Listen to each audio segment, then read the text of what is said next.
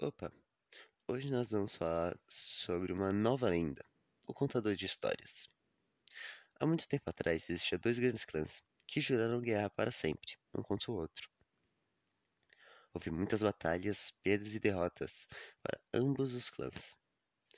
Mas em um deles sempre voltava um guerreiro, que contava seus grandes feitos na guerra e sempre escrevendo um livro. Uma vez, esse homem foi chamado para ver o sacerdote, previu seu futuro, mas não disse nada.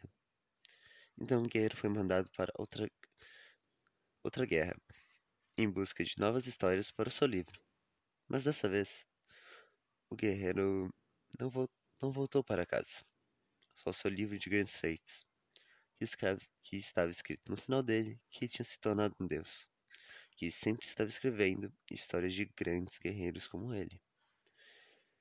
Então, ambos os clãs oravam para esse Deus para não serem esquecidos e para os seus nomes não ficarem e para os seus nomes ficarem marcados para sempre.